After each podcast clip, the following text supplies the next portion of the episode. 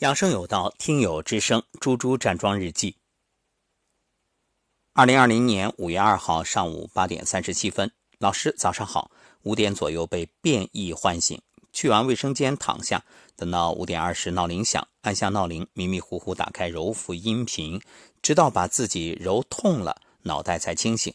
接着喝水，坐起来，按照老师的起床巴士继续唤醒身体。做到伸展扩胸运动时，肩膀处发出。磕磕啪啪的响声，也明白了为什么每次上完课之后后背发紧甚至疼。教孩子学习时，总是给孩子们说“书读百遍，其义自现”。在跟着老师音频学习养生践行的过程中，也一点点的知其然，然后知其所以然。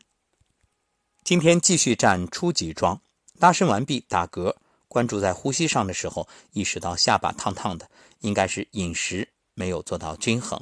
只吃想吃的东西了。跟随老师学习养生知识的过程，也慢慢学会了观察自己的身体，一切向内求，和身体对话，逐渐达到和谐共生。跟随音频不断深呼吸。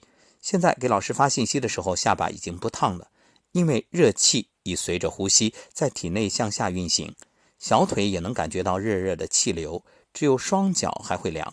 收工拍打完毕，双手搓热耳朵，又用手心搓脚心，浑身充满正能量。习惯性的一边给老师发站桩日记，一边追画中医。听到老师讲的内容，与身边的家人朋友对上号的，顺便就把音频转发出去。今天听到老师讲荷花定律，如果三十天荷花开满池塘，那多少天的时候开一半呢？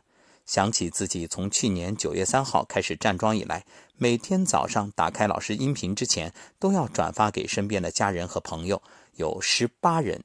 但真正坚持每天站桩的，也就是妈妈和我，所以妈妈受益最大，每天越来越开心，越来越健康，也期待越来越多的有缘人因为老师的节目而受益，因为站桩，哦，不是因为坚持站桩而走上健康的道路。水滴石穿不是水的力量，是坚持的力量。愿与老师一起不断传播践行，让越来越多的有缘人拥抱健康和幸福。感谢老师，祝您好心情。为朱朱老师点赞。那今天啊，在我们二十八天的线上康养馆里，也有伙伴分享了自己站桩的感受。我会在另外一档节目与大家来分享他的音频。